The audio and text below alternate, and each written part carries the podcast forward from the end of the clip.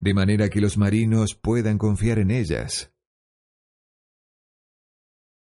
Retén bien estas palabras si quieres captar la verdad de lo que te voy a decir, y no pensar que has trabajado en vano durante toda la noche.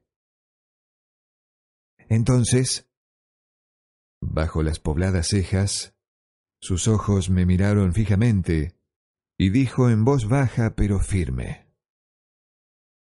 Encontré el camino de la riqueza cuando decidí que una parte de todo lo que ganaba me tenía que pertenecer. Lo mismo será verdad para ti. Después, continuó mirándome y su mirada me atravesó. No añadió nada más. ¿Eso es todo? pregunté. Fue suficiente para transformar en prestamista de oro a un pastor, respondió. Pero... Puedo conservar todo lo que gano, ¿no? dije. En absoluto, respondió. ¿No pagas al zapatero? ¿No pagas al sastre? ¿No pagas por la comida? ¿Puedes vivir en Babilonia sin gastar? ¿Qué te queda de todo lo que obtuviste durante el año pasado? ¡Idiota! Pagas a todo el mundo menos a ti. Lelo. Trabajas para los otros. Lo mismo daría que fueras un esclavo y trabajaras para tu dueño, que te daría lo que necesitas para comer y vestir. Si guardaras la décima parte de lo que ganas en un año, ¿cuánto tendrías en diez años? Mis conocimientos de cálculo me permitieron responder. Tanto como gano en un año. Él replicó. Lo que dices es una verdad a medias. Cada moneda de oro que ahorras es un esclavo que trabaja para ti. Cada una de las pequeñas monedas que te proporcionará ésta engendrará otras que también trabajarán para ti. Si te quieres hacer rico, tus ahorros te deben rendir, y estos rendimientos rendirte a su vez. Todo esto te ayudará a alcanzar la abundancia que tanto ansiáis. ¿Crees que te pago mal por la larga noche de trabajo? continuó. Pero en verdad te pago mil veces. Solo hace falta que captes la verdad de lo que te he presentado.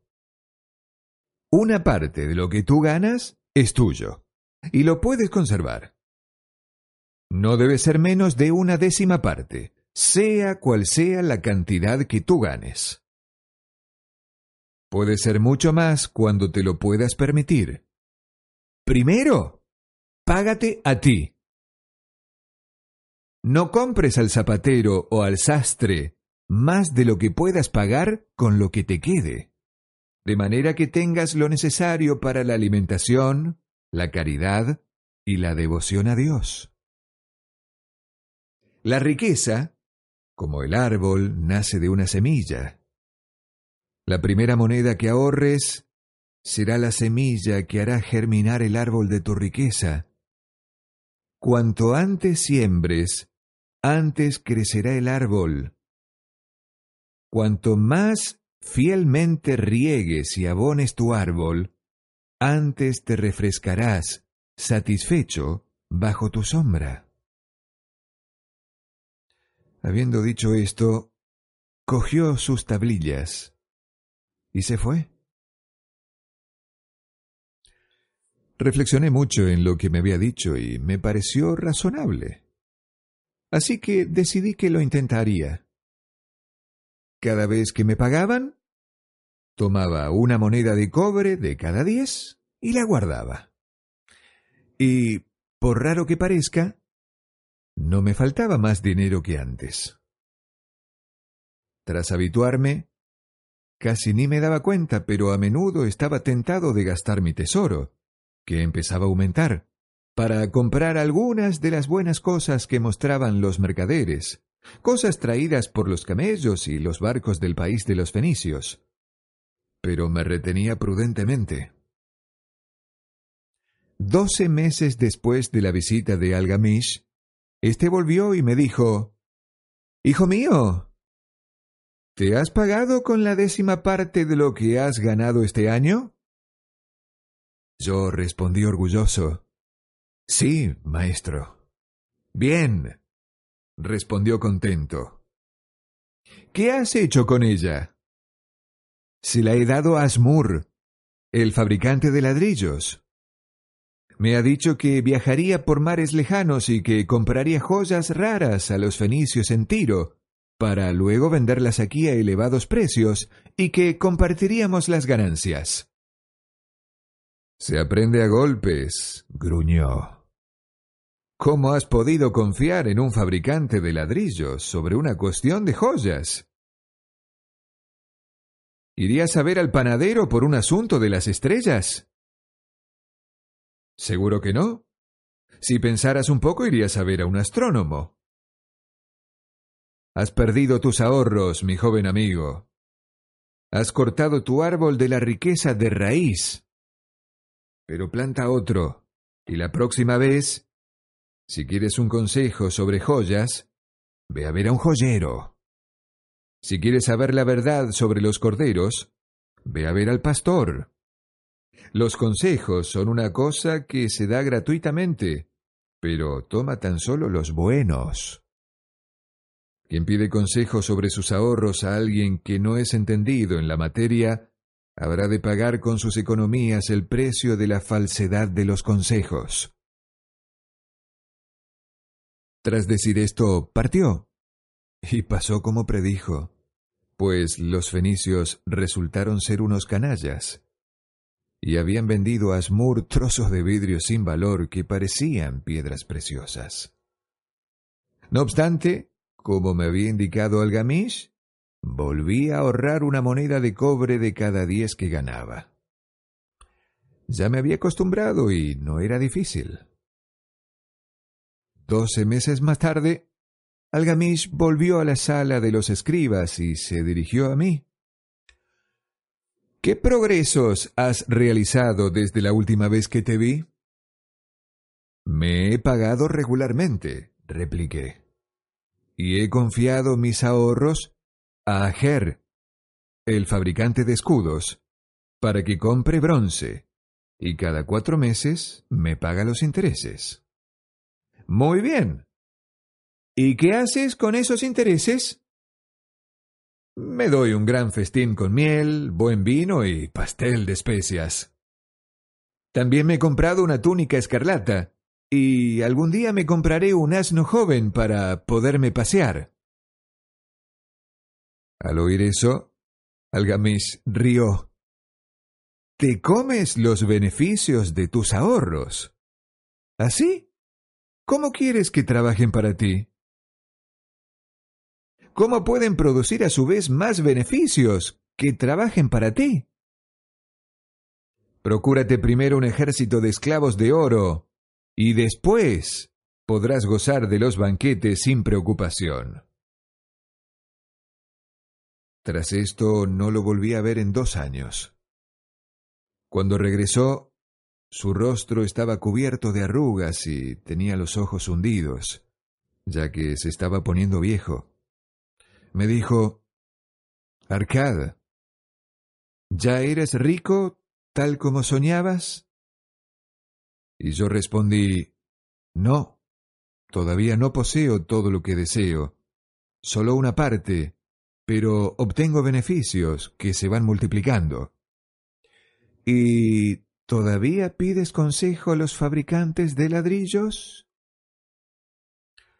Respecto a la manera de fabricar ladrillos, Dan buenos consejos, repliqué. Arcad, continuó. Has aprendido bien la lección. Primero aprendiste a vivir con menos de lo que ganabas. Después, supiste pedir consejo a hombres que fueran competentes gracias a la experiencia adquirida y que quisieran compartirla y finalmente has aprendido a hacer que tu dinero trabaje para ti.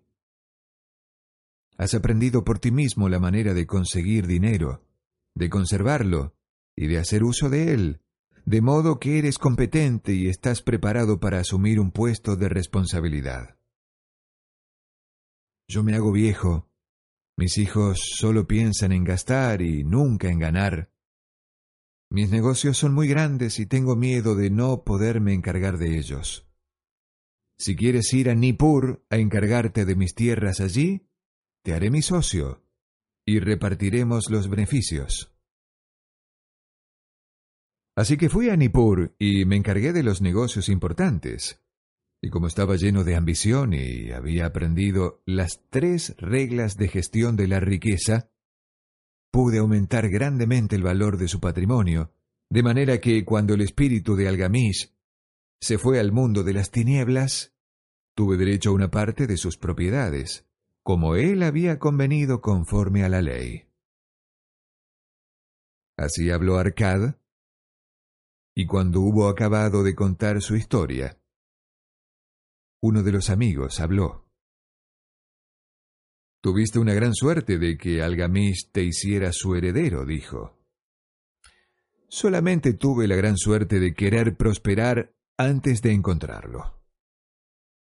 ¿Acaso no probé durante cuatro años mi determinación al reservar una décima parte de lo que ganaba? ¿Dirías que tiene suerte el pescador que pasa largos años estudiando el comportamiento de los peces y consigue atraparlos gracias a un cambio del viento, tirando sus redes en el momento justo? La oportunidad es una diosa arrogante que no malgasta el tiempo con los que no están preparados. Hiciste prueba de mucha voluntad cuando continuaste después de haber perdido los ahorros de tu primer año. Fuiste extraordinario, exclamó otro. Voluntad, replicó Arcad. ¡Qué absurdo! ¿Creéis que la voluntad da al hombre la fuerza para levantar un fardo que no puede transportar un camello o que no puede tirar un buey? La voluntad no es más que la determinación inflexible de llevar a cabo lo que se ha impuesto. Cuando yo asumo un trabajo, por pequeño que sea, lo acabo. De otro modo, ¿cómo podría confiar en mí mismo para realizar trabajos importantes? Si me propongo que durante cien días, cada vez que pase por el puente que lleva a la ciudad, cogeré una piedra y la tiraré al río, lo haré. Si el séptimo día paso sin acordarme, no me digo que pasaré el día siguiente, tiraré dos piedras y será igual. En vez de eso daré la vuelta y tiraré la piedra al río.